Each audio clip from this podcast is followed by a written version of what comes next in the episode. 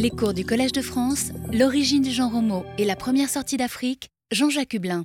Bonjour, eh bien, nous allons euh, euh, poursuivre notre euh, exploration du Plio-Pléistocène d'Afrique en revenant vers l'Afrique du Sud et après avoir examiné les formes d'Australopithèque d'Afrique de l'Est et du, centre, nous allons retourner vers les lieux où le, le genre Australopithecus a été découvert pour la première fois et aujourd'hui explorer euh, les formes dites graciles d'Australopithèque d'Afrique du Sud.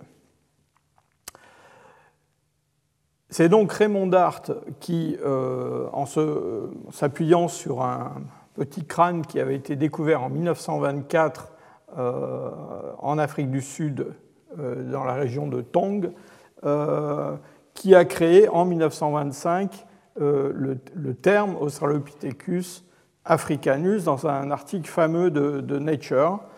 Et euh, rétrospectivement, enfin, si on tient compte des, connaissances de l'époque et de, ce que l'on avait comme matériel paléontologique, euh, les, descriptions de Dart, l'analyse de Dart est, assez remarquable. Hein. Surtout si on tient compte du fait que cette, ce crâne de Tong était le crâne d'un individu très très jeune mais euh, Dart, euh, dès cette première publication, a su reconnaître des caractères très importants qui séparaient ce, euh, petit crâne d'un crâne de jeune grand singe.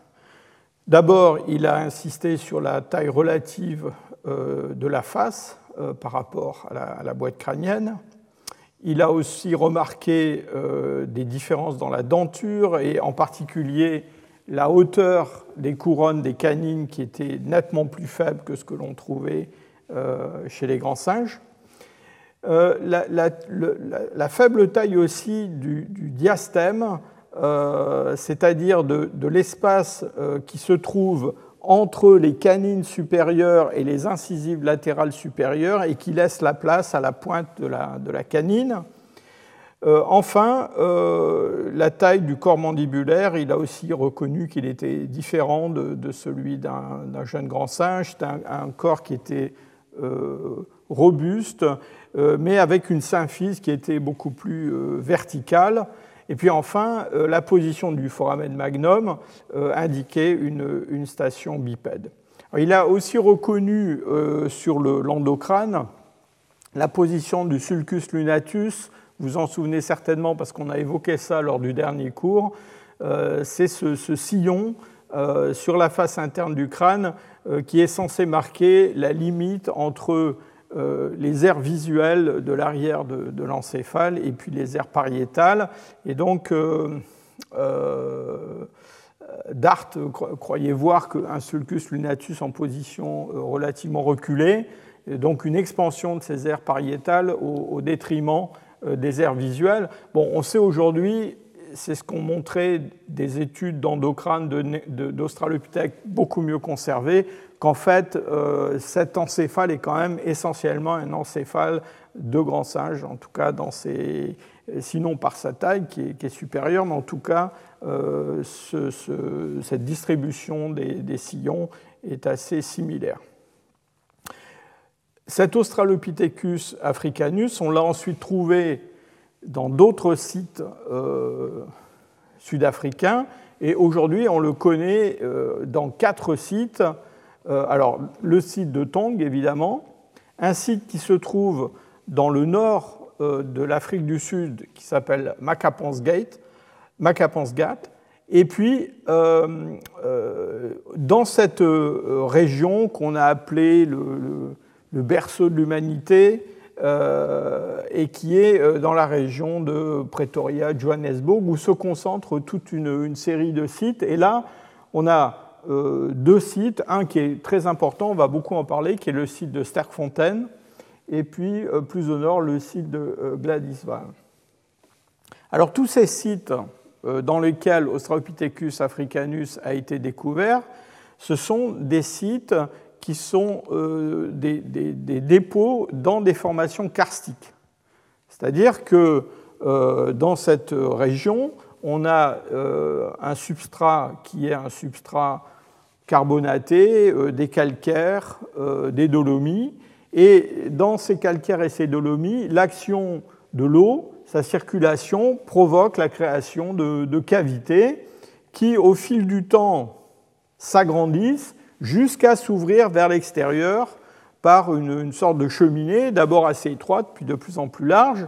Et euh, cette ouverture vers l'extérieur entraîne un afflux de, sédiments euh, qui va euh, s'accumuler dans la cavité. Alors, les, carnivores fréquentent euh, le, lieu. Ces carnivores accumulent des carcasses de leur euh, dans ces, sédiments, et c'est dans ces ensembles que l'on trouve les restes d'Australopithèque.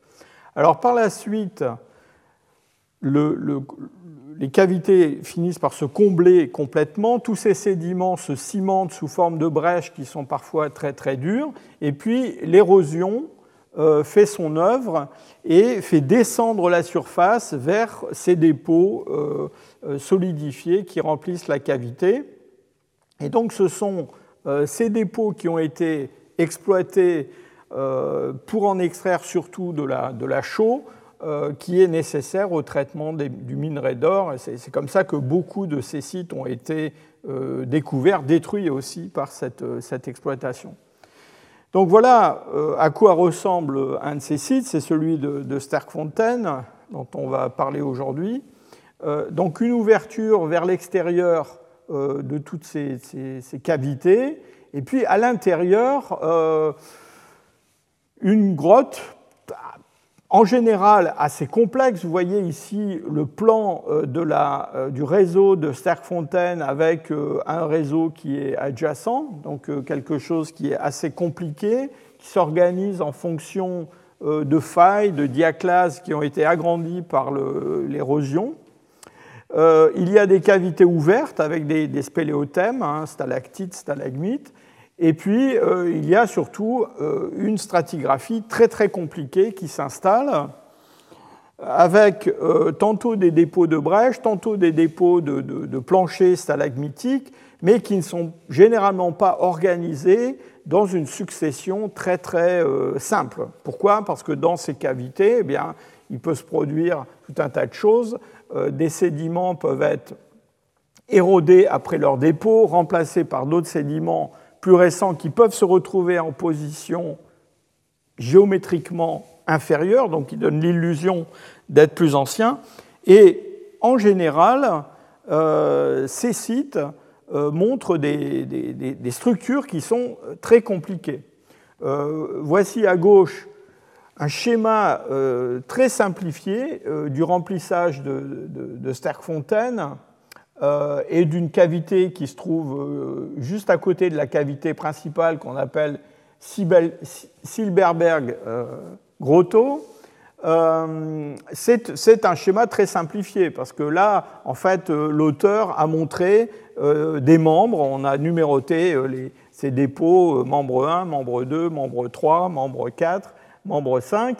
dans la réalité, vous allez voir, on va, on va avoir un exemple tout à l'heure, euh, c'est assez compliqué. Donc c'est une situation qui est euh, très différente de celle que nous avons rencontrée en Afrique de l'Est.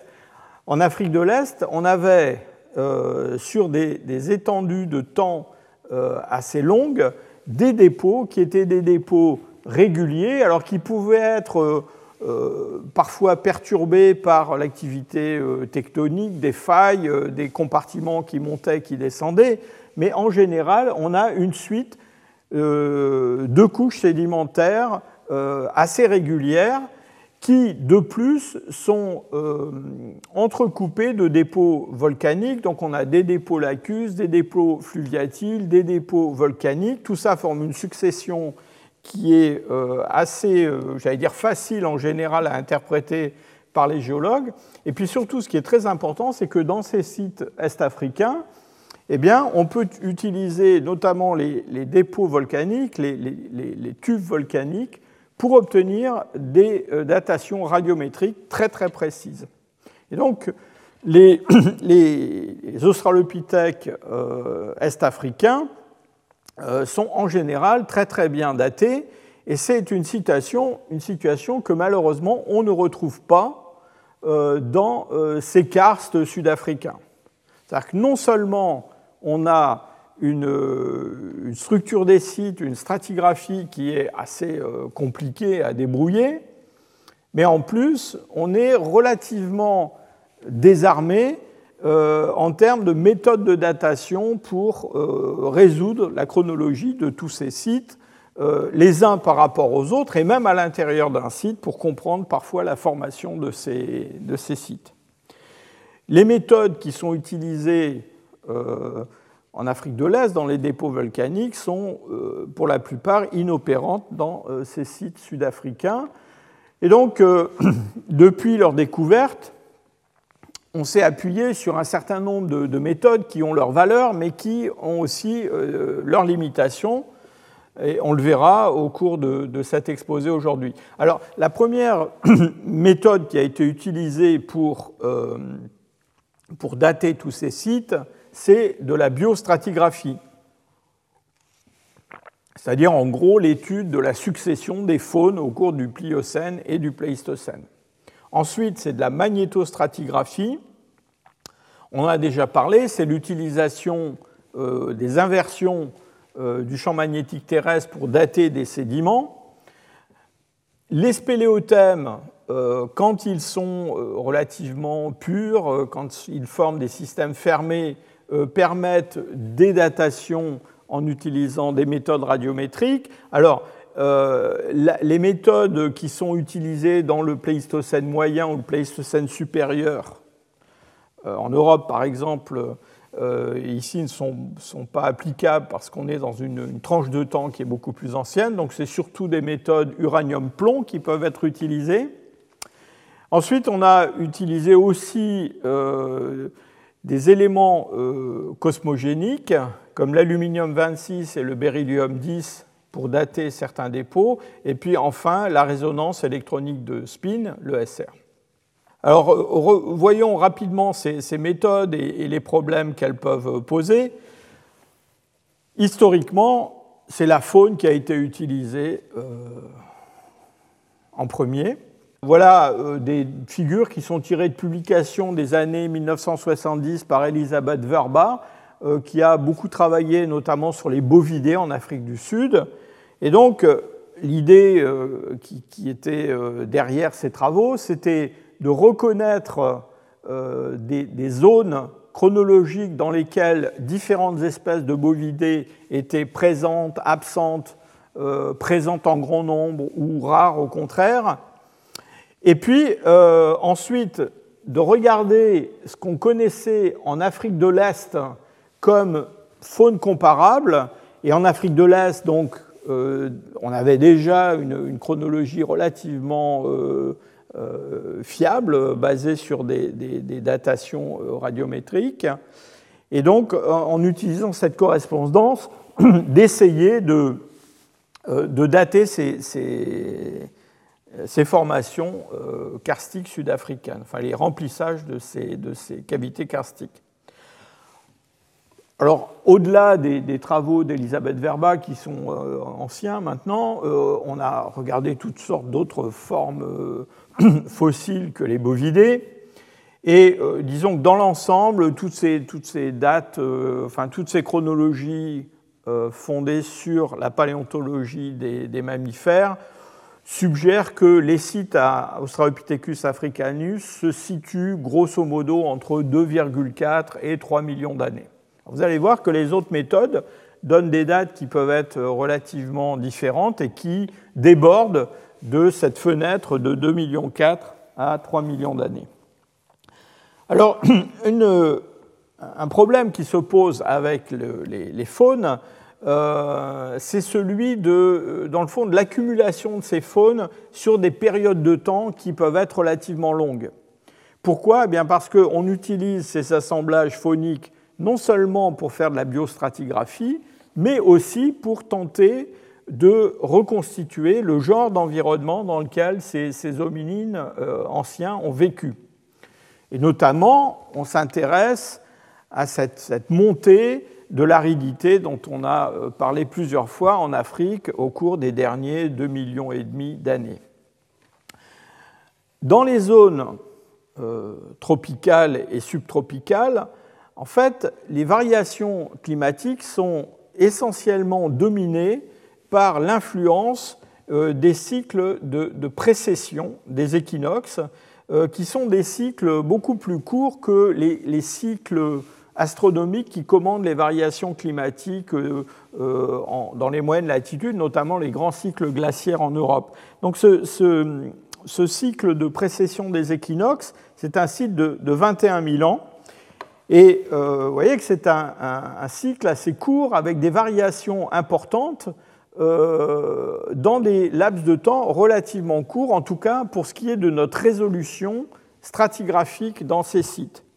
Et Juste pour vous donner un exemple, voilà un, schéma qui est tiré d'une étude de Hopley et Maslin de 2010 et qui vous donne euh, ces barres noires qui sont euh, des, résultats isotopiques mesurés sur des carnivores du membre 4 de Sterkfontein.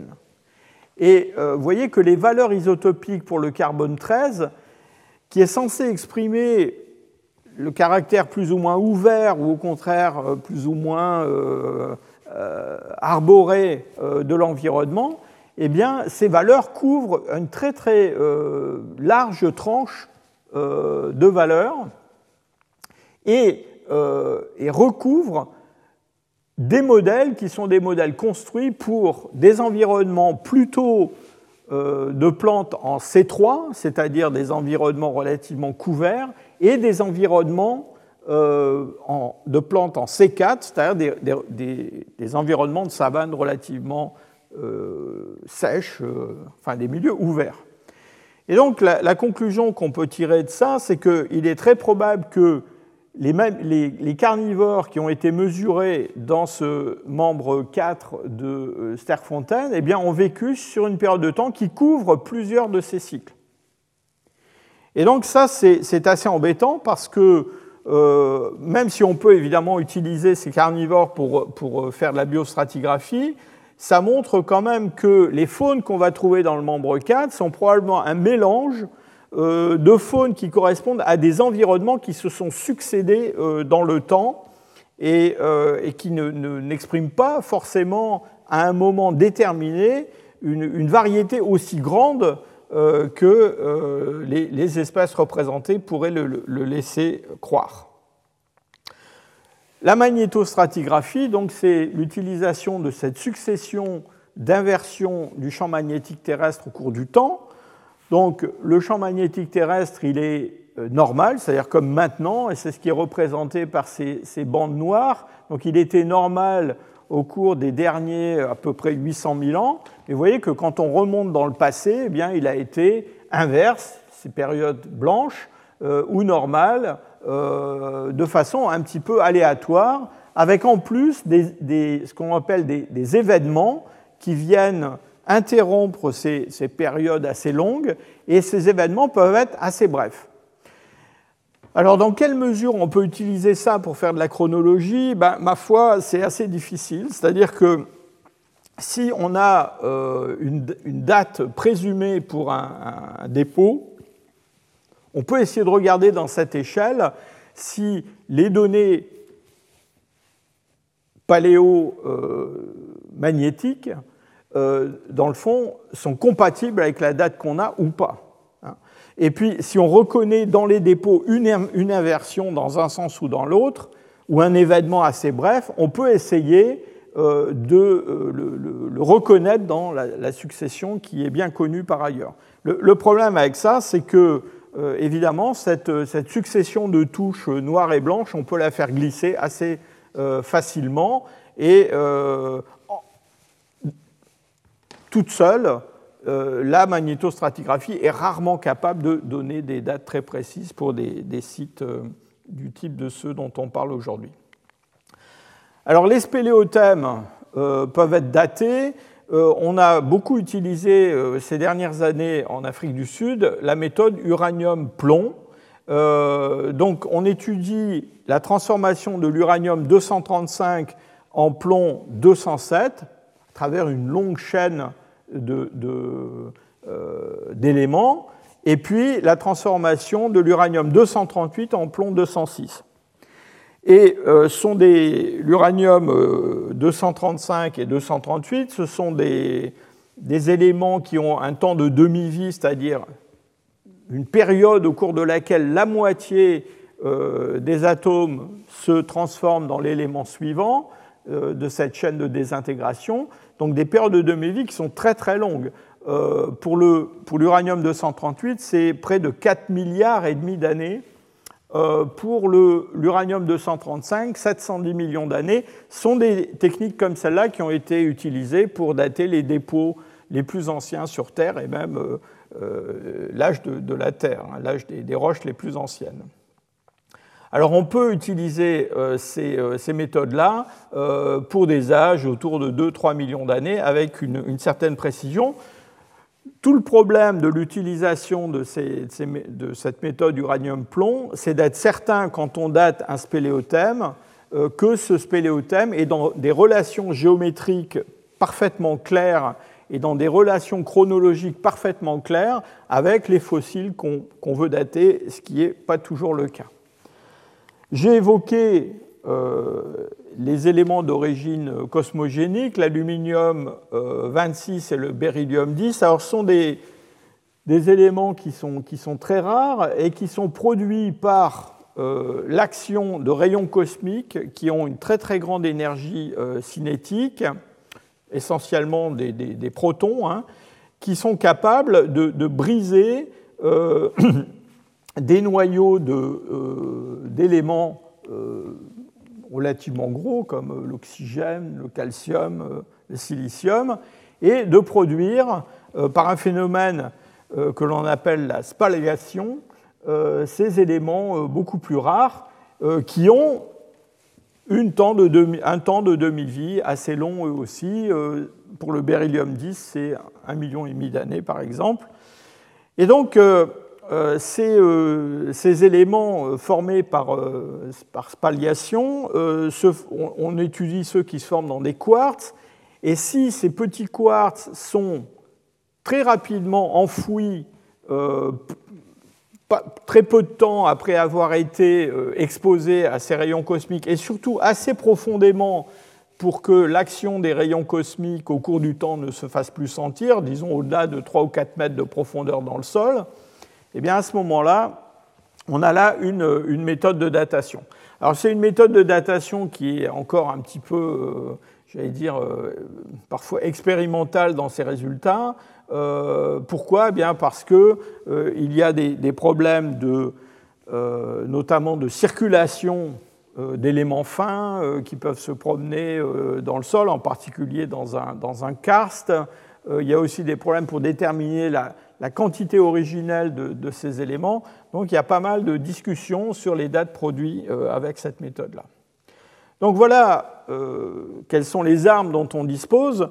Euh, ça peut paraître impressionnant, mais vous verrez que dans la réalité, eh bien, on a des, chronologies qui sont des chronologies beaucoup plus difficiles à établir que les chronologies des sites est-africains. Donc Australopithecus euh, africanus, qui avait été décrit par, euh, Raymond Dart sur les restes de Tongue, ont été découverts euh, ensuite dans ce site de Sterkfontein que je vous ai déjà montré. Et c'est Robert Broom qui, en, 1936, a annoncé la découverte d'un nouveau crâne, celui-ci, qui est numéroté TM 1511 et qui est associé à un, moulage endocrânien naturel euh, qui s'appelle STS-60.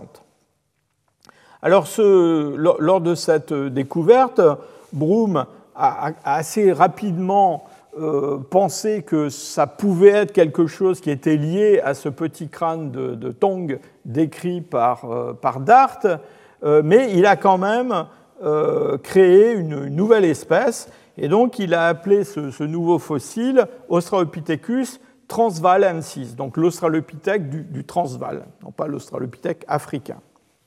Et puis, assez vite, en fait, en 1938, il a même créé un nouveau genre qu'il appelait Plesianthropus. Et donc, c'est ainsi qu'on s'est retrouvé à côté de Australopithecus africanus avec un Plesianthropus transvalensis. Pendant la guerre, euh, les travaux à Sterkfontein ont été euh, pratiquement arrêtés euh, et ils ont repris en 1947, menés par Broom et son assistant John Robinson, beaucoup plus jeune. Et donc là, il y a des, des spécimens très très importants qui ont été découverts, en particulier ce, ce fameux crâne connu sous le, surnom de Misplace, STS-5, euh, et euh, quantité de fossiles.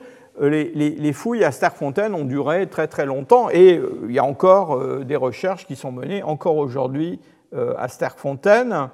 Alors entre-temps, en 1951, Sherwood, Sherwood Washburn et Brian Patterson ont proposé dans un court article à, Nature de, simplifier un petit peu la, taxonomie euh, de, ces formes sud-africaines et de rassembler dans un seul genre, euh, Australopithecus, tout ce que l'on connaissait comme forme gracile euh, d'Australopithèque, donc exit Plesianthropus à ce moment-là. et puis, plus tard, au cours des années, on a eu tendance à incorporer euh, dans euh, Australopithecus, non seulement Australopithecus euh, africanus, mais aussi donc transvalensis, et puis cette espèce Australopithecus prometheus, je vous en ai parlé lors de mon, premier cours, qui avait été découverte à, à Makapansgat, décrite par Dart. Et donc, on a eu tendance à rassembler sous un même nom d'espèce, Australopithecus africanus, euh, toutes ces formes. Vous allez voir que euh, tout le monde n'est pas euh, d'accord avec le rassemblement de toutes ces pièces. Alors les fouilles à, Sterkfontein, je disais, ont continué pendant des années. les, fossiles de Sterkfontein représentent un des plus grands ensembles de fossiles pliopléistocènes d'Afrique. Hein. on a découvert plus de 600 euh, fossiles qui sont attribués à Australopithecus euh, africanus, à Sterkfontein. La plupart d'entre eux viennent d'un des membres euh, de cette, cette, formation très complexe, qui est le membre 4. Et donc on a des restes crâniens, des restes de mandibules, des restes dentaires, et puis surtout on a aussi des restes post-crâniens, donc toutes sortes d'éléments du squelette qui ont été accumulés là. Euh, et on a même euh, un squelette partiel d'un individu, euh, en tout cas une colonne vertébrale, des côtes, bassin et fémur d'un spécimen qui a été baptisé Sterkfontein 14 et qui nous, donne beaucoup d'informations sur l'allure que pouvait avoir un de, ces, individus. Alors le membre 4 de, de Sterkfontein, les dernières euh, datation dont, on dispose, c'est une publication qui date de 2018. Ce sont des, datations uranium-plomb euh, qui sont produits dans des, des, spéléothèmes, qui, euh, dans le fond, encadrent ces dépôts. Et on est essentiellement, pour le membre 4, entre 2,6 millions et 2,3 millions. avec euh, quand même des australopithèques qui ont été trouvés dans des, parties plus anciennes des dépôts de Sterkfontein. En particulier, euh, ici, on a autour de, 3 millions d'années, un peu euh, avant 3 millions d'années essentiellement, des dépôts qui, viendraient de la, de la grotte Silberberg. Euh, et puis, euh, alors la, question euh, se pose de savoir de quand datent les derniers australopithèques de Sterkfontein. Est-ce qu'on a des choses au-delà de 2,3 millions, plus près de 2 millions? Vous verrez qu'on a un autre site en Afrique du Sud, qui est le site de, Malapa, où on a sans doute une version finale de ces Australopithèques africanus autour de 2 millions d'années. Donc voilà à peu près dans quel cadre chronologique on évolue. Euh, donc cet Australopithèque africanus, voyons un petit peu comment il se différencie des Australopithèques que nous avons vus en Afrique du Sud.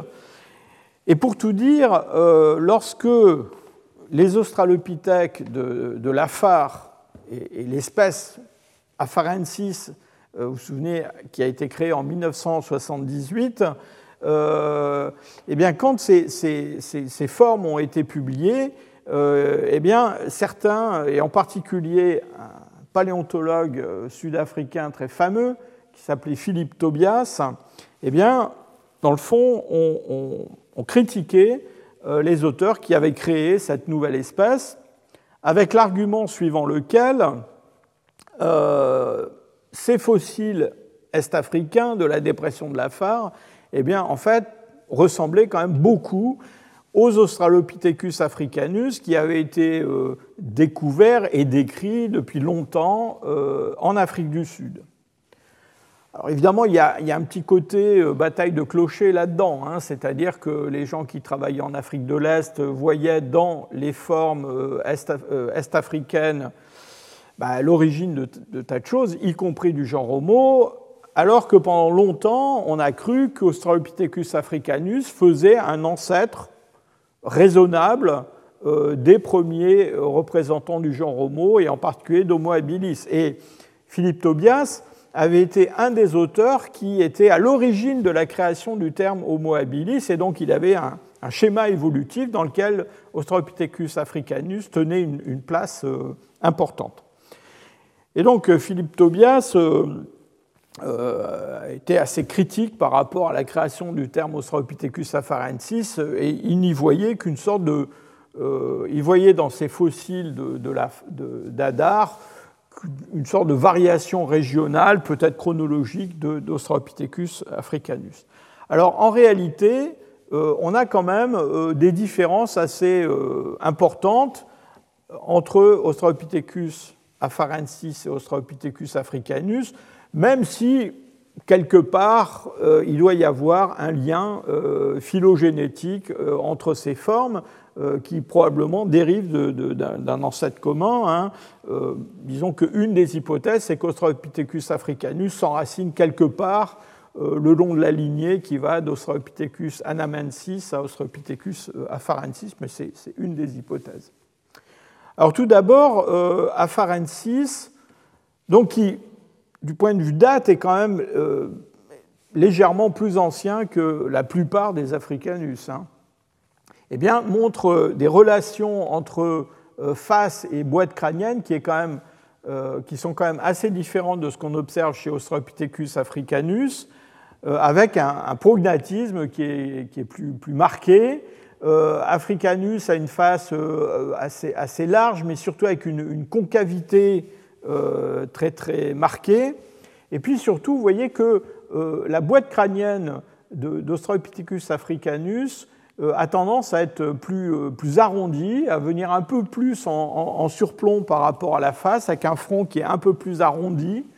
les crêtes nucales sur lesquelles les muscles nucaux viennent s'insérer sont, sont, moins développées que celles que l'on a chez, chez Australopithecus afarensis. Puis il y a aussi des différences euh, mandibulaires qui sont assez importantes. Mais alors c'est surtout euh, sur les caractères dentaires qu'on voit euh, des différences très, très nettes. voilà ici à gauche un palais d'Australopithecus afarensis et à droite un, palais d'un Australopithecus africanus de, de, Sterkfontein. Donc vous voyez d'abord que la, forme générale de l'arcade dentaire est assez différente, c'est-à-dire que Australopithecus afarensis a conservé une, forme euh, en U beaucoup plus marquée euh, que celle que l'on observe chez Africanus, qui a tendance à être plus, parabolique, plus ouverte vers l'arrière. Et évidemment, ce caractère d'arcade dentaire en U chez, chez Afarensis, c'est quelque chose qui est... Euh, qui évoque un peu les, grands singes, hein, d'une certaine façon. Là, on a quelque chose qui est plus, entre guillemets, humain. Euh, autre différence euh, assez importante, les canines. les canines, c'est quelque chose qui se réduit de plus en plus chez les hominines. Hein.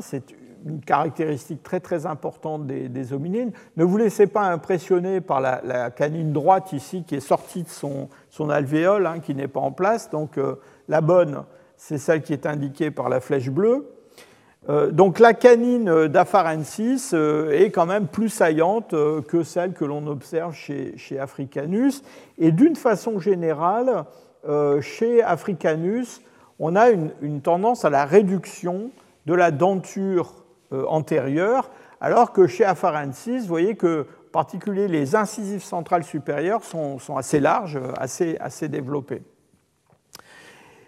Autre différence, chez Afarensis, on a ici ce petit espace entre canine et euh, incisive supérieure latérale, euh, qui est un diastème qui permet à, la pointe de la canine inférieure de venir euh, trouver sa place. Et ça, c'est un caractère qui est très rare, qui a quasiment disparu chez Africanus.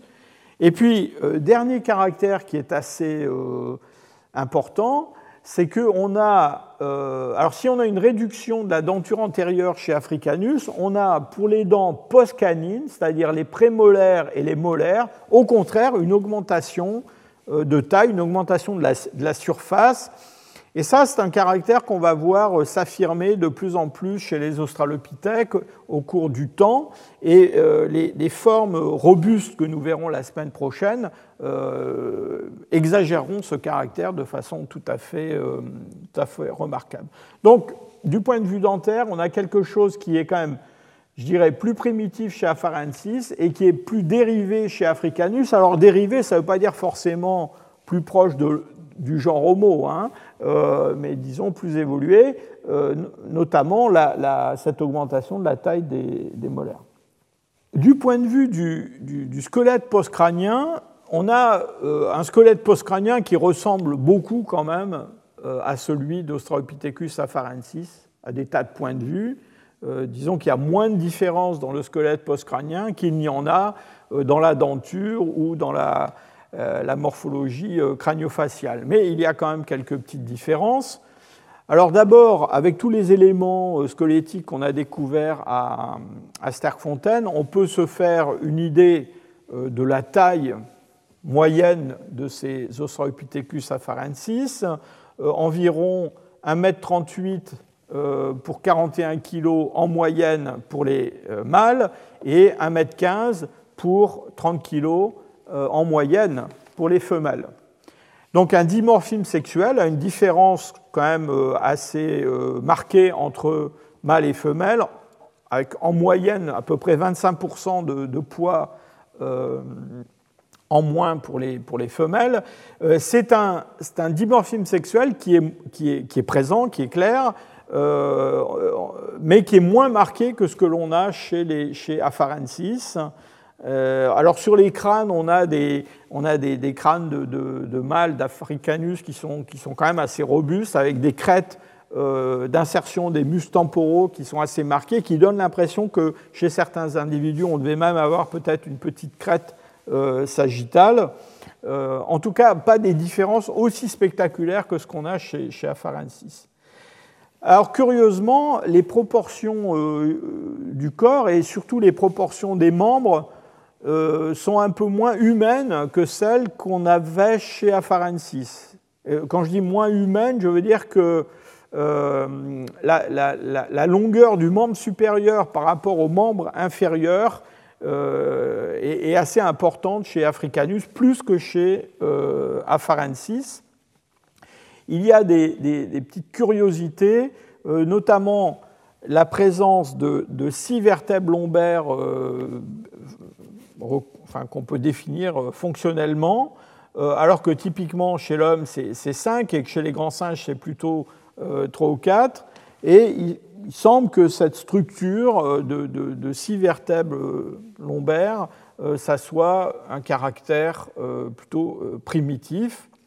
enfin, on a des, traits des membres qui vont avec ces proportions un peu plus proches de celles des grands singes que celles d'Afarensis.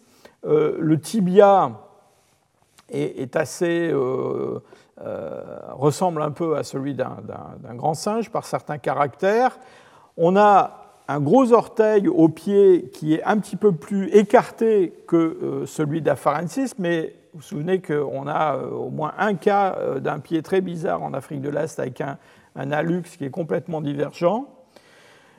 Et on a des mains qui ont retenu, alors ça c'est un petit peu comme, comme sur Afarensis, des, comment dire, des, des, phalanges courbées qui indiquent probablement une fréquentation euh, assez régulière des arbres et euh, des, crêtes d'insertion pour les, pour les muscles qui sont euh, les muscles qui commandent ces phalanges, qui ont des, crêtes très développées, qui permettent donc la, la saisie très solide de ces de, de, branches dans les arbres. Alors, du point de vue de de l'environnement et des, ressources alimentaires de ces Australopithecus africanus, euh, on peut regarder encore une fois euh, les, compositions isotopiques en, carbone 13 euh, que l'on trouve dans des dents de ces différentes, ces différentes espèces. Et on a, on, a déjà évoqué ce, point avec les, formes est-africaines. On a au cours du temps une tendance à un passage euh, d'environnements qui sont des environnements relativement arborés à des environnements de plus en plus ouverts, de plus en plus secs, avec euh, des conséquences sur l'alimentation. Alors, euh, encore une fois, le carbone 13 ne nous dit pas exactement ce qu'on mange, mais il nous dit dans quelle chaîne s'enracinent les éléments qui constituent les ressources alimentaires. Alors, quand on regarde ce qui se passe avec, euh, avec Africanus, eh ben, on a en fait une très très grande euh, diversité euh, d'environnements qui semblent représentés dans les sources d'alimentation d'Africanus. Donc, on peut penser que ce sont des, sont des, formes qui, dans le fond, exploitent des milieux très très différents, mais dans le fond, rappelez-vous ce que je vous ai dit à propos des carnivores du, membre 4 euh, de, de. Euh, ça, c'est un, cumul euh, africanus de toutes sortes de, périodes. Et, dans le fond, à un moment T, il est peu probable que ces Australopithèques aient exploité des milieux aussi différents euh, que ceux qui sont représentés par ces valeurs isotopiques. Ce que nous dit peut-être euh, ce que nous disent ces mesures, c'est peut-être plutôt que c'est une espèce qui a été euh, exposée à des variations de l'environnement très très importantes et qui, au fil du temps, eh bien, ma foi, est passée avec des allers-retours d'environnements relativement arborés à des environnements beaucoup plus, ouverts et beaucoup plus secs.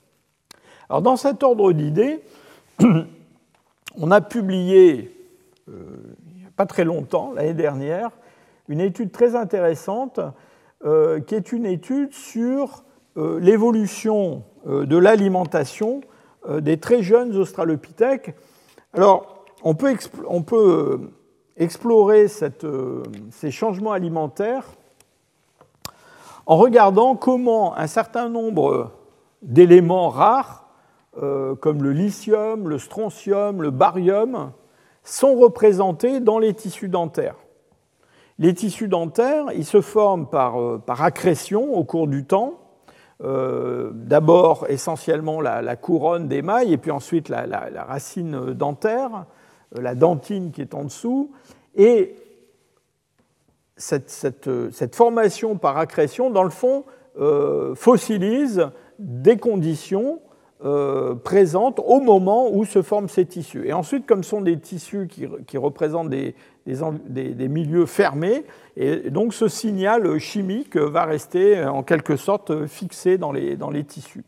Et quand on regarde la, la, variation de ces éléments en particulier dans la dentine ici d'une canine d'un Australopithèque africanus. Donc c'est une dent qui a commencé à se, à se, développer déjà à la naissance et qui a continué ensuite pendant assez longtemps. Et on peut faire ça pas seulement sur la canine, mais sur toutes les dents.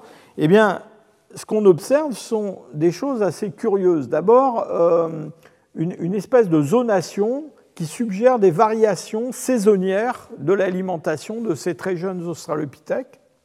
Et l'étude qui a été euh, menée par cette équipe a conclu euh, une observation assez, assez surprenante.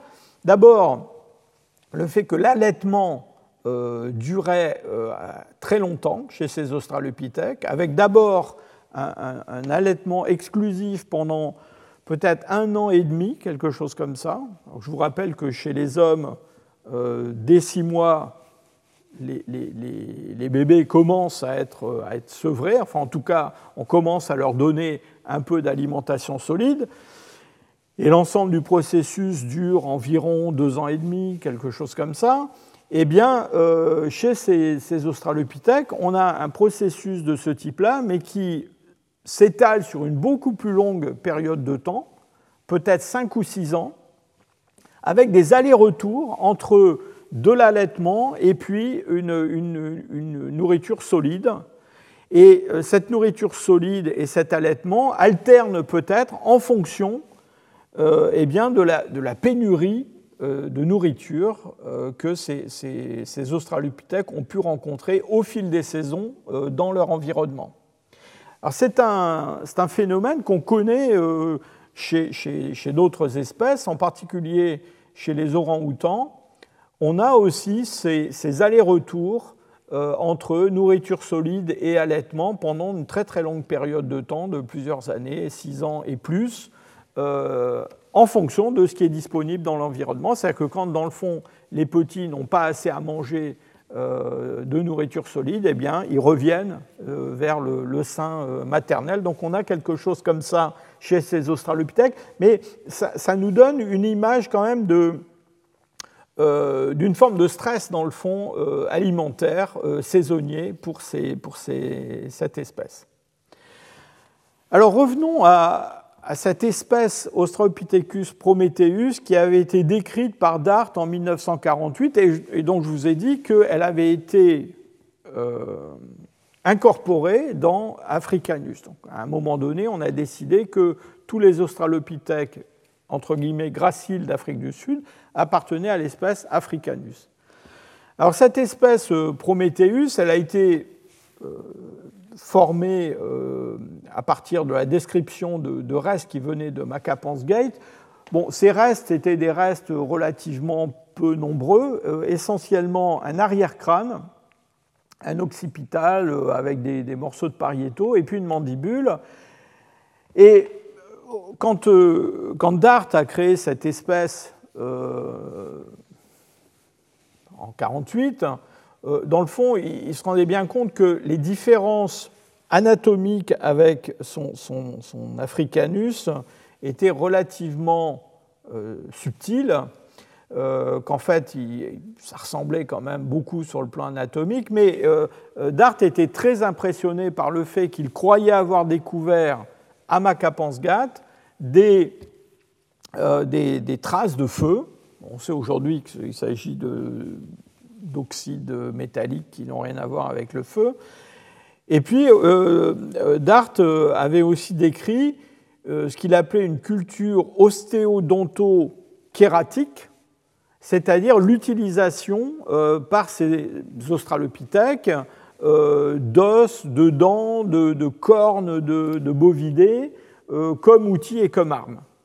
Et donc, il voyait dans ces formes de, de quelque chose de plus, euh, de plus humain, plus élaboré du point de vue du comportement, y compris l'utilisation du feu, que ce qui avait été décrit chez l'Australopithecus africanus. Et c'est bien d'ailleurs euh, ce qu'il a exprimé dans ce terme de Prométhéeus. Alors Prométhéeus a été un petit peu mis en sommeil, je vous ai dit, à partir des années 60-70, puisqu'on a eu tendance à, tout incorporer dans Africanus. Mais Prometheus, récemment, a fait une sorte de, comeback. et ça a commencé à la fin des années 88 avec les travaux d'un paléanthropologue qui a beaucoup travaillé à Sterkfontein ces dernières années, qui s'appelle Ron Clark. Et Ronald Clark a publié en 1988 un crâne euh, découvert à Sterkfontein qui s'appelle STW252. Et euh, il, a décrit ce. Alors, ce crâne, euh, il n'est pas très bien conservé. Enfin, le, disons, le, la, voûte crânienne est assez fragmentaire, il y a quelques éléments de face, mais la denture, par contre, est relativement complète. Et donc, dans la reconstitution de cet Australopithèque de, de Sterkfontein, euh, euh, Ron Clark a reconnu des caractères, en particulier dans la région faciale, la région nasale, euh, des caractères qui semblaient évoquer ces australopithèques robustes, ces paranthropes dont on va parler la semaine prochaine. Donc il voyait dans ce, nouveau crâne d'Australopithèque un ancêtre possible de Paranthropus robustus, encore une fois, fondé sur ces caractères euh, faciaux, fondé aussi sur le fait que euh, les dents postcanines sur cet individu sont très très grandes. Et je vous ai dit que c'est un caractère qu'on a chez Africanus, mais qui s'affirme encore plus, plus chez euh, les paranthropes. mais en même temps, il y avait quand même des caractères qui ne, qui ne collaient pas vraiment avec, euh, ce, avec cette parenté avec les paranthropes, et notamment le fait que les dents antérieures d'STW 252 sont, comme vous le voyez, des dents assez, euh, des incisives assez larges, alors que chez les, paranthropes, eh bien, la réduction de la denture antérieure est encore plus marquée que chez Australopithecus euh, africanus. Et donc, au fil du temps, euh, Ron Clark en est venu à penser qu'il y avait à Sterkfontein en fait deux groupes euh, d'Australopithèques. Un groupe qui avait euh, des, comment dire, un, relief susorbitaire, enfin un bourrelet susorbitaire assez épais, et puis un, squelette nasal assez, assez saillant. Donc ça, c'était les Australopithecus africanus. Et puis à côté de ça, un autre, un autre groupe, une autre espèce, avec des dents, en particulier des dents postcanines euh, beaucoup plus grandes, un bourrelet susorbitaire euh, beaucoup plus fin, et puis une, une face euh, beaucoup plus concave, beaucoup plus plate et concave. Voilà ici une comparaison entre STW 252 ici en haut et un Australopithecus africanus. Et donc, euh, Ron Clark a beaucoup insisté sur cette, cette, accentuation de la concavité de la face. Et donc, euh, il en est venu à penser qu'on avait deux espèces d'Australopithèque à Sterkfontein, que la seconde espèce était, donc celle-ci, était l'ancêtre de Paranthropus, et il a ajouter à ces nouvelles pièces de, de eh bien, les fossiles qui avaient été décrits par Dart à Macapansgat, et il a, il a, proposé de reprendre le terme Australopithecus prometheus pour cette autre espèce qui aurait euh, vécu à côté d'Australopithecus africanus. Alors, euh, dès, ce moment-là, il y a eu énormément de, discussions. Euh, pourquoi? Ben Parce que euh, pas très évident d'imaginer deux espèces d'Australopithecus euh, graciles euh, vivant dans les mêmes sites aux mêmes époques en Afrique du Sud, encore que vous vous souvenez qu'en Afrique de l'Est, on a vu qu'il y a une diversité des Australopithèques qui peut être assez surprenante. Alors cette affaire d'Australopithecus Prometheus a rebondi beaucoup plus tard avec, dans les années 90, euh, la découverte de ce fossile. Alors ce fossile, c'est un, pied, enfin quelques os d'un pied gauche, euh, qui ont été découverts dans des, circonstances tout à fait euh, exceptionnelles. En fait, Ron Clark triait de la faune des fragments osseux qui venaient de la cavité Silbelberg-Grotto, cette, cette cavité qui est adjacente à la, cavité principale de, de Sterkfontein. Et en triant ces, restes de faune hein, qui avaient été mis de côté, euh, eh bien, il a euh, reconnu euh, des éléments qui étaient clairement les éléments d'un pied dominine dont on pouvait faire une reconstitution. Et vous voyez, c'est un pied, je vous ai parlé tout à l'heure de cette divergence de la, de la luxe, hein, du, du, gros orteil, qui est assez, assez nette. et donc, ce, ce fossile a été, a été, décrit et il est rentré dans la littérature sur le nom de, de Littlefoot, petit pied. Pourquoi? Bah Parce que la taille de ces éléments était assez euh, modeste. Mais euh, euh, ce, ce, Littlefoot était quand même quelque chose qui, j'allais dire, qui intriguait beaucoup. Et dans les années qui, suivirent, Ron Clark a découvert d'autres restes de pieds euh, qui évoquait ce euh, Littlefoot. Hein, donc, euh, on a complété plus, enfin, graduellement ce, ce, tableau des pieds de Littlefoot. Et parmi ces restes, il a fini par trouver un fragment de tibia droit, de la partie inférieure du tibia, qui s'articulait sur un de ces, de ces, de ces pieds. Et donc, euh, euh, on avait là quelque chose qui était tout à fait euh, intrigant du point de vue anatomique, et alors qui, qui, excitait d'autant plus l'imagination que on pensait que, enfin en tout cas Ron Clark pensait que ces dépôts qui, qui venaient de cette cavité pouvaient être l'équivalent du membre 2, donc d'une partie très ancienne de Sterkfontein, donc peut-être l'Australopithèque le plus ancien.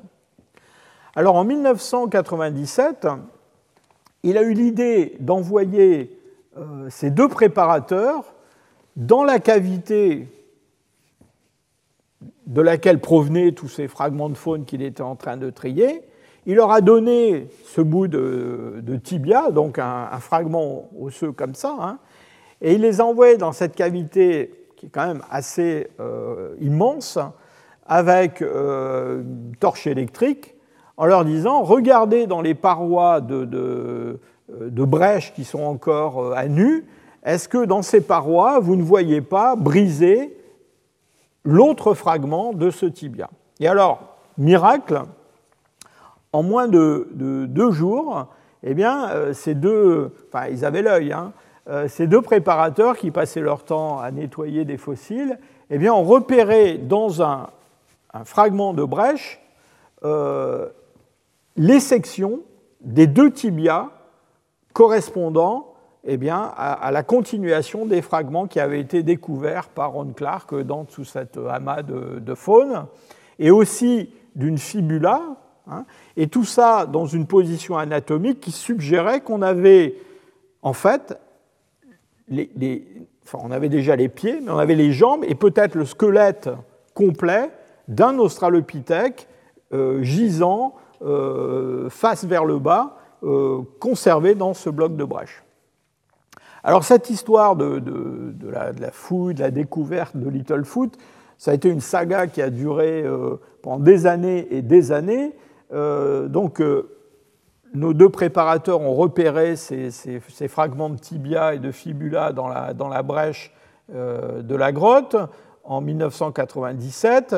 Euh, la, fouille elle-même de ce, spécimen qui va être mis euh, au jour graduellement, va durer jusqu'en 2012, hein, donc ça a duré quand même pas mal d'années. Moi j'ai eu la chance de, de, me rendre en Afrique du Sud, de voir le, spécimen euh, en place, hein, donc c'était vraiment... Euh, de, l'orfèvrerie. Hein. ces, gens-là nettoyaient euh, grain par grain euh, ce squelette qui était un squelette alors en connexion, mais plus ou moins quand même dérangé par des, mouvements de, blocs. Donc on a découvert graduellement tous les éléments du squelette, y compris le crâne et la mandibule. Et puis ensuite, le squelette a été retiré du site, emmené en laboratoire, et les travaux ont continué encore et encore. Et c'est dans les années 2000, 2019 qu'on a commencé à voir des descriptions euh, de ce squelette qui est, très spectaculaire. Alors, tout le monde connaît le squelette de, Lucie, hein, euh, qui était le, le, premier squelette euh, partiel assez, assez complet d'Australopithèque découvert. vous voyez que là, on est avec quelque chose qui est beaucoup plus complet. On a pratiquement tous les éléments du squelette qui sont conservés. Alors malheureusement, c'est quand même très, très déformé. Euh, très fracturé, euh, mais on, a, on peut se faire une idée de, ce, euh, de, l'entièreté de l'anatomie de, ce, de, cet australopithèque. les travaux, je vous ai dit, il y a eu des publications là ces derniers mois, ces dernières années sur ce, ce Littlefoot. en fait, j'allais dire, l'aventure ne fait que commencer, bien qu'elle dure depuis 1997. Euh, et je ne doute pas que dans les années qui viennent, on va avoir de, nombreux euh, travaux, de nombreux résultats publiés sur ce, sur ce squelette. Alors, la datation de ce Littlefoot a donné lieu à euh, des débats, des controverses interminables. il y a eu une datation qui a été faite avec ces fameux éléments euh, d'origine cosmogénique, euh, beryllium 10, aluminium 26, euh, de la brèche, et qui a donné 4 millions d'années. Alors 4 millions d'années, c'était beaucoup plus vieux que tout ce qu'on connaissait en Afrique du Sud, et en particulier à Sterkfontein à cette époque-là. Et donc, c'est une, datation qui a été extrêmement contestée. Pourquoi? Parce qu'on avait des datations des planchers stalagmitiques euh, qui étaient des datations euh, beaucoup plus récentes, 2 euh, millions d'années et moins même, donc qui, ne collaient pas. Donc il y a une succession d'essais. on a utilisé du paléomagnétisme, on a, utilisé à nouveau des, datations fondées sur les, ces, ces nucléotides cosmogéniques. et puis on a refait encore de l'uranium-plomb sur des spéléothèmes. Donc en gros, la situation actuelle, c'est qu'on a, on a eu en 2015 une publication euh, attribuant un âge de presque 3,7 millions d'années à la brèche qui contient euh, Littlefoot, avec l'argument suivant lequel euh, toutes les dates qui avaient été produites par uranium plomb et qui étaient beaucoup plus récentes ne pouvaient pas être utilisées. Pourquoi? Parce que euh, en particulier c'est un travail de Laurent Bruxelles de l'INRAP, eh bien, ces spéléothèmes, c'était des spéléothèmes qui étaient intrusifs. Et donc, vous voyez, le, problème de dater les spéléothèmes, c'est que dans une cavité où il y a eu déjà des dissolutions, des mouvements de sédiments, s'il y a un dépôt de calcite apporté par l'eau qui se produit, euh, cette calcite peut aller se mettre dans des cavités euh, qui, se trouvent euh, sous des surplombs avec des dépôts de brèches, enfin bref, une géométrie assez compliquée des, dépôts. Donc euh, on a eu cette date de presque 3,7 millions d'années. Et puis en 2018, donc trois ans après, les gens qui avaient déjà travaillé sur les datations uranium-plomb à Sterkfontein sont revenus, ils ont refait des dates dans la, dans la grotte, y compris dans cette cavité-là. Et donc ces, gens-là, euh, eux, sont venus euh, refaire des dates et euh, ils, ont, ils, ont, ils, ont, produit une, étude montrant que les spéléothèmes les plus anciens qu'on connaissait dans tout le système karstique de, de Sterkfontein avaient 3 millions d'eux et que donc, en gros, ils ne croyaient pas à cette date fondée sur les, éléments cosmogéniques. Et eux, ils sont plutôt en faveur d'une date autour de 2 millions 8 pour euh, Littlefoot. Donc vous voyez que euh, ce n'est pas du tout évident d'obtenir des dates pour ces, fossiles. Alors les, publications, il y en a eu plusieurs dans les derniers mois, dernières années. En particulier, il y a une publication par Ron Clark et Kathleen Kuhlman qui, est, qui, est, paru en 2019 sur le crâne et la mandibule de, de Littlefoot. Et c'est une, une, publication assez importante parce qu'elle synthétise un petit peu toutes les idées, non seulement euh, qu'on peut avoir sur Littlefoot, mais sur cette histoire de deux espèces d'Australopithèques euh, à Sterkfontein ou pas. Euh, vous voyez que le crâne, quand même, est, bon, est très complet, mais il est quand même assez fortement déformé. La mandibule est soudée au crâne vraiment par les sédiments, mais on peut se faire une idée assez, assez bonne de la, morphologie dentaire. Les dents sont très bien conservées grâce à des, microscanners euh, de la tomographie euh, à, rayon X hein, euh, de ces, informatisée de ces, de ces dents, avec un dégagement virtuel. Et cette cette, publication a, si je peux dire, euh, ravivé la flamme sous le, débat euh, Prométhéeus existe-t-il ou pas Alors voilà une liste que vous ne pouvez pas lire, mais qui est quand même impressionnante, qui est une liste de fossiles euh, qui, pour la plupart, étaient attribués à Australopithecus africanus, venant de Sterkfontein, mais d'autres sites aussi, en particulier de Makapansgat. Et donc, dans cette étude de, euh, de, Clark et Kuhlmann, eh bien, euh, les auteurs ont réattribué toutes ces formes, soit à Africanus, soit à Prometheus. Et donc, en, renforçant cette idée qu'on avait deux espèces, ils ont essayé d'argumenter ça sur un certain nombre de, de traits euh, anatomiques.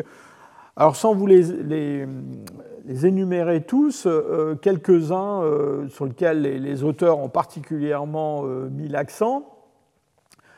les parois crâniennes de Prometheus, en tout cas de, Littlefoot et de STW 252, eh bien, sont des parois qui seraient plus verticales que les parois crâniennes latérales d'Australopithecus africanus. Et ça, ça se traduit dans ces, mesures qui comparent la largeur du crâne euh, au niveau des pariétaux et la largeur du crâne plutôt vers la base, avec euh, peu de différence chez des formes qui sont attribuées par les auteurs à Australopithecus prometheus, et puis au contraire des différences très importantes chez euh, Starkfontein 5, Misplace, euh, d'autres Australopithecus africanus et euh, aussi chez Australopithecus afarensis. Ensuite, autre caractère sur lequel les auteurs ont insisté, la forme de la face. Vous vous souvenez que STW 252 euh, c'était un crâne qui était un crâne euh, qui paraissait évoquer l'origine des, euh, des, paranthropes. Eh bien, voilà un caractère, l'espace interorbitaire, donc la, racine du nez, qui est beaucoup plus large chez les formes qui sont attribuées à Australopithecus prometheus, comme chez les paranthropes, ici Swartkrans 48, alors qu'au contraire, chez des Australopithecus africanus, eh bien, on a un espace interorbitaire beaucoup plus euh, étroit. Et puis évidemment, euh, beaucoup de discussions aussi sur la, sur la denture, avec euh, un palais beaucoup plus allongé hein, et des dents, des dents post-canines très grandes chez les pièces qui sont attribuées à Australopithecus Prometheus comparé à euh, Australopithecus africanus. Alors malgré tout, euh, j'allais dire, ces caractères qui ont été utilisés par les auteurs ne marchent pas toujours très très bien. Et si l'on prend l'arcade dentaire, le palais de Littlefoot, reconstitué grâce à cette imagerie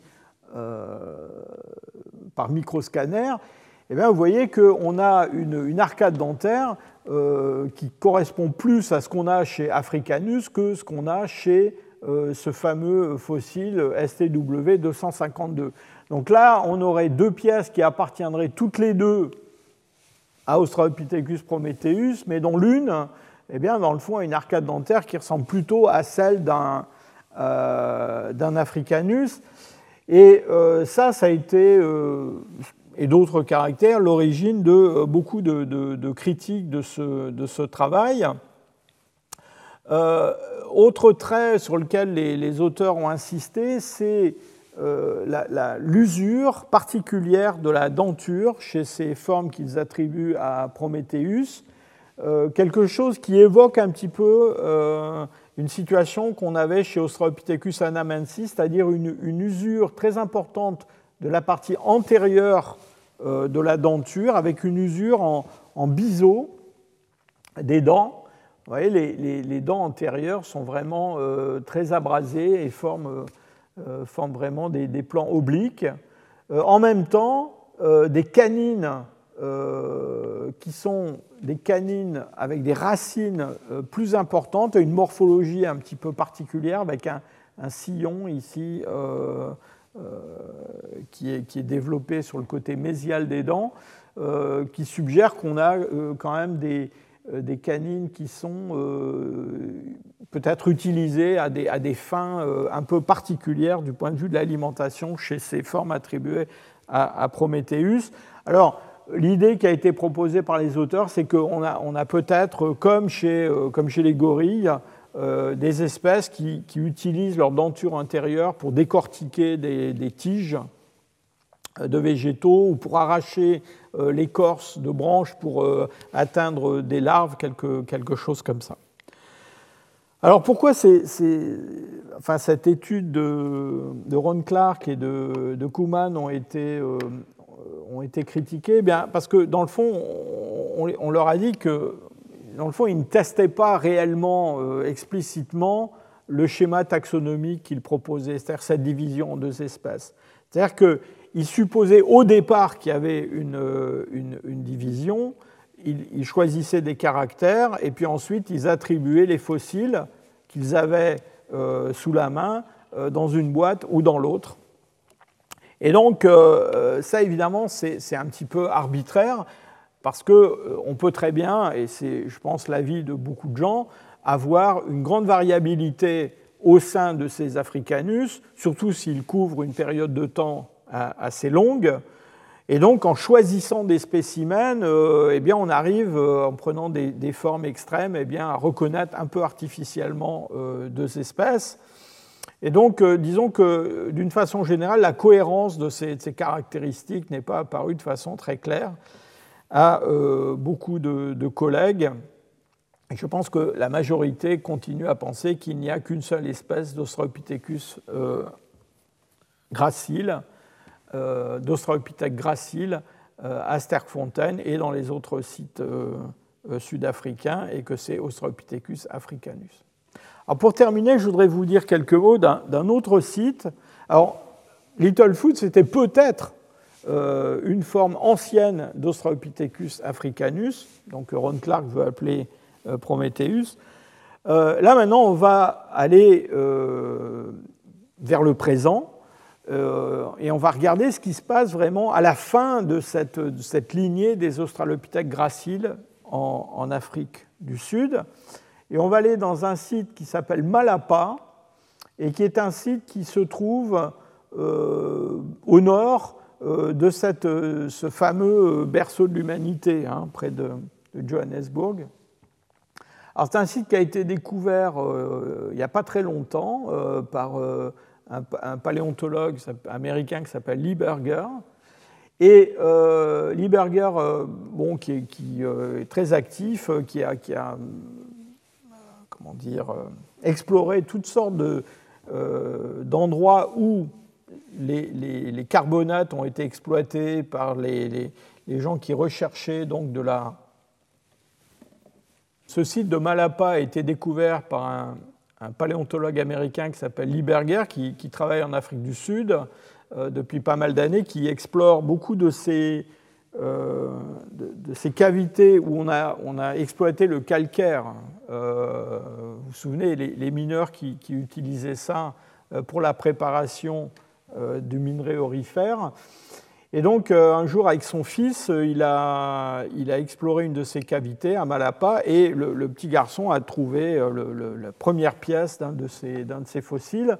Ça a donné lieu à toute une, une série d'études dans, le, dans, le, site qui ont abouti à la mise au jour de deux squelettes partiels de, de, deux individus remarquablement bien conservés. Alors ce, ce site de Malapa, euh, il est intéressant à des tas de, titres. Hein. D'abord, c'est extraordinaire de découvrir euh, des, fossiles aussi, aussi complets. Euh, les ossements sont très très bien conservés. et dans un certain nombre de cas, on a même des, os qui sont en connexion. Donc on a une situation qui est quand même très différente de celle qu'on trouve dans la plupart des sites à sud-africains, euh, ces sites sud-africains, on pense que l'essentiel de l'accumulation de, restes d'hominines dans ces, ces cavités, euh, ce sont les, carnivores qui les ont amenés, hein. c'est-à-dire, euh, voilà, ces, ces, hominines étaient la proie notamment de félidés, et, donc ils terminaient dans la tanière de ces, félidés ou pas loin. Et de ce fait, dans la plupart des sites, on a des, restes qui sont très euh, fragmentaires. Alors là, à Malapa, c'est une situation très différente, d'ailleurs qui rappelle un peu la situation de Littlefoot.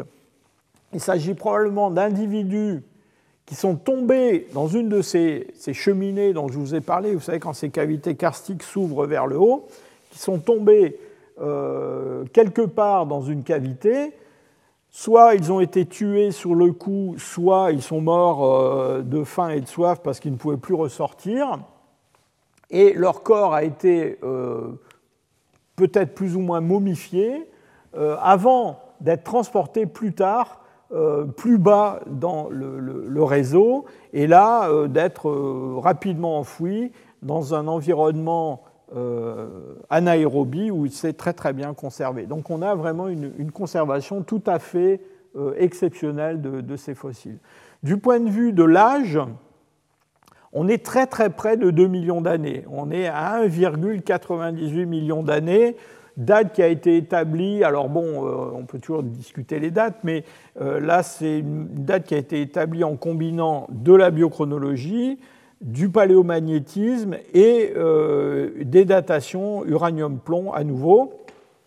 Et donc, ce sont des, restes tout à fait remarquables. Alors, quand, les, quand Lieberger a publié ces restes en, 2000, euh, en 2010, eh bien, euh, il a insisté sur le fait que, en particulier, le crâne de Malapa 1 qui est un adolescent mâle, alors que l'autre squelette est probablement un squelette d'une femelle adulte, squelette partiel.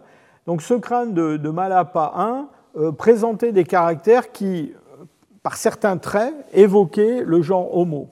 Et donc, euh, euh, en gros, le, fossile de, de, Malapa était vendu au début un petit peu comme, pas qu'au début, il a continué à être vendu comme un, ancêtre possible du, genre Homo. Alors ça posait un certain nombre de, problèmes. Euh, d'abord, euh, si euh, ces fossiles ont 1,98 million d'années, ils sont postérieurs aux plus anciens Homo que l'on connaisse. Donc en tout cas, ceux-là, il est peu probable que soient les ancêtres des premiers Homo connus en Afrique de, l'Est ou en Afrique du Sud. Cela étant dit, c'est une espèce qui, a pu exister pendant une période assez longue, et là on, a, on aurait, si je peux dire, pêché les représentants les plus tardifs, mais elle a pu exister avant.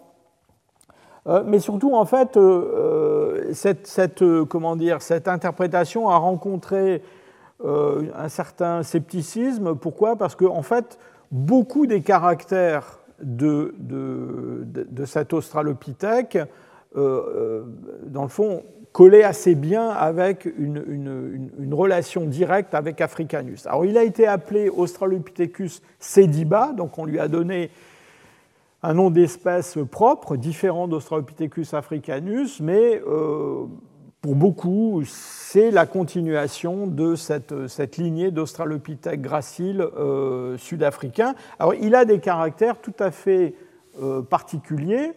Bon, les caractères qui ont rappeler, si je peux dire, le, genre, le, genre Homo, sont des caractères qui tiennent surtout à la morphologie faciale, je vous en dirai un mot dans un instant, mais aussi la, denture et puis l'anatomie de la mandibule. Alors, la denture, euh, c'est une denture qui est relativement réduite par rapport à ce que l'on trouve chez les Australopithecus africanus. Et ça, c'est assez, je dirais, surprenant.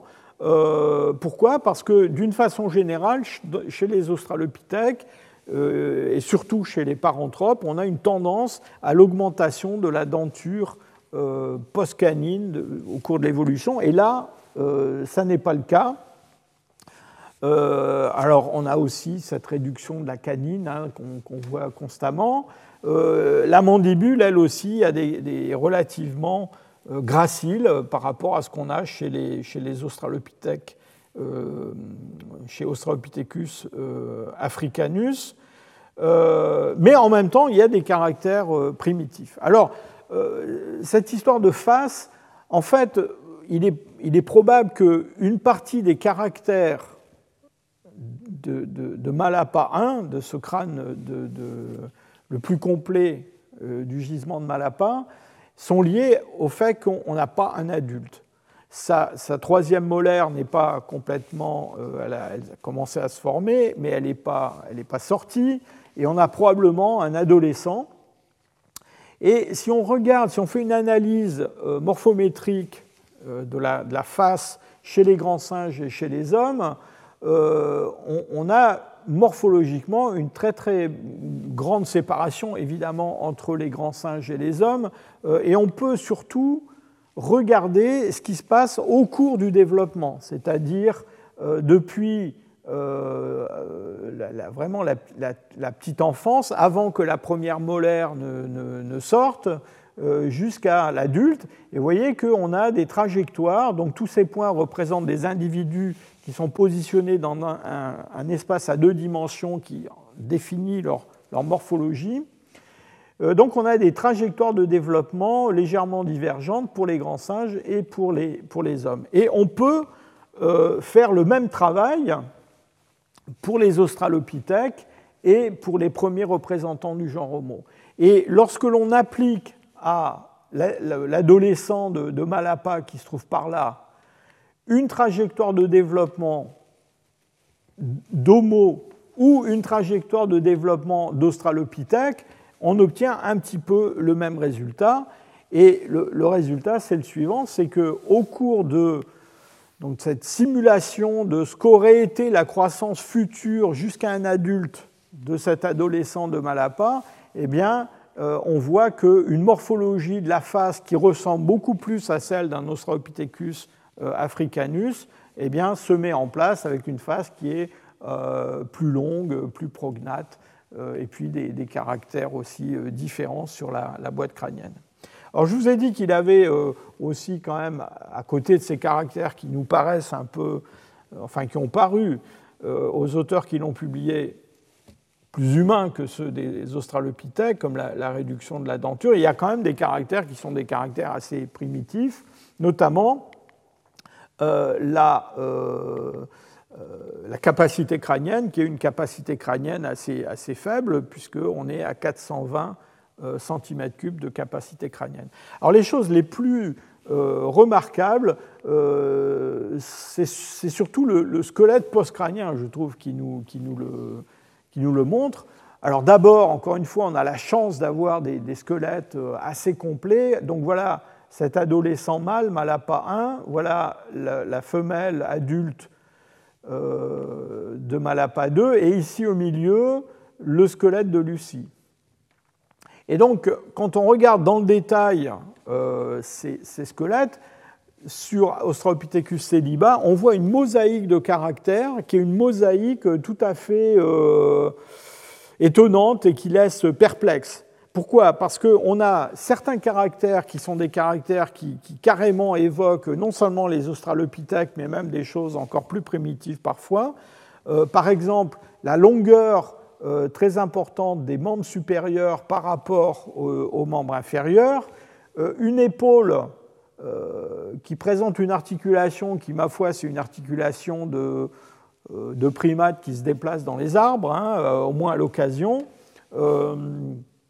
et, des bras, hein, encore une fois, des bras et des, des, membres qui évoquent clairement cette, possibilité de locomotion arboricole, mais en même temps des caractères qui sont tout à fait étonnants, et notamment le bassin, qui est un bassin qui est beaucoup plus, entre guillemets, humain euh, que celui qu'on trouve chez Afarensis. Donc voilà ici le, bassin reconstitué d'un Australopithecus afarensis, comparé aux deux bassins de Malapa.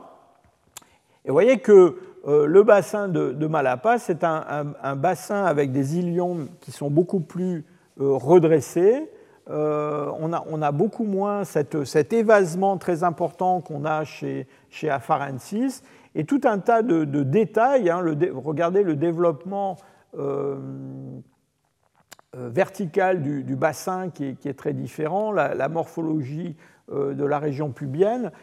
bref, quelque chose qui, évoque par certains aspects une bipédie beaucoup plus humaine euh, que celle d'Afarensis. Mais en même temps, euh, des caractères, et même dans la jambe, par exemple le, talon, le, calcanéum, euh, est relativement primitif. Il évoque Afarensis et même des choses encore plus, encore plus primitives que ça.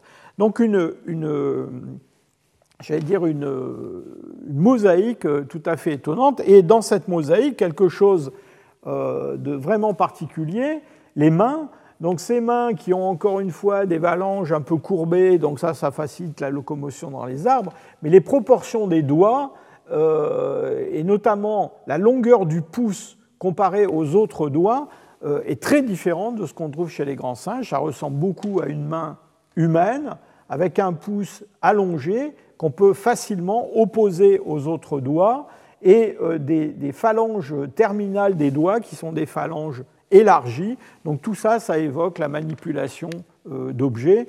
Je vous ai mis ici la photo de Tracy Kivel, qui travaillait dans mon département à Leipzig en, 2011 quand elle a publié cette, euh, cette étude sur ces dibats. Euh, on, reviendra sur cette question-là lors de mon, dernier cours de cette, de cette saison, mais on a, on a l'impression quand même que cette cette évolution dans la direction du genre Homo, eh bien, elle, se fait euh, non pas seulement chez les ancêtres directs du genre Homo, mais probablement dans plusieurs lignées. Donc, c'est ce qu'on appelle de l'homoplasie, hein, c'est-à-dire le développement par différentes lignées des mêmes caractères, euh, poussés peut-être un peu par les mêmes pressions de, sélection. Et donc, on va avoir des, formes euh, qui présentent chacune une mosaïque de caractères un petit peu, un petit peu originale. Et pour compléter cette image un petit peu euh, étonnante d'Australopithecus sediba, je vous remontre ce, diagramme sur les ressources alimentaires et regardez où tombe Australopithecus sediba. Donc bien que ce soit l'Australopithèque le plus tardif qu'on ait en Afrique du Sud, probablement espèce de queue de lignée d'Africanus, eh bien, un environnement qui est un environnement parmi les plus couverts, les plus, euh, je dirais, forestiers de tous ceux qu'on a pu euh, découvrir euh, chez des hominidés pliopléistocènes africains. Et donc, on a peut-être mis la main sur une espèce qui est adaptée à un mode de vie, un environnement très très particulier. Donc la prochaine fois, on poursuivra avec l'analyse des australopithèques robustes qui, vous allez le voir, montrent eux aussi un chemin euh, évolutif euh, tout à fait original. Je vous remercie. Retrouvez tous les contenus du Collège de France sur www.colège-2-france.fr.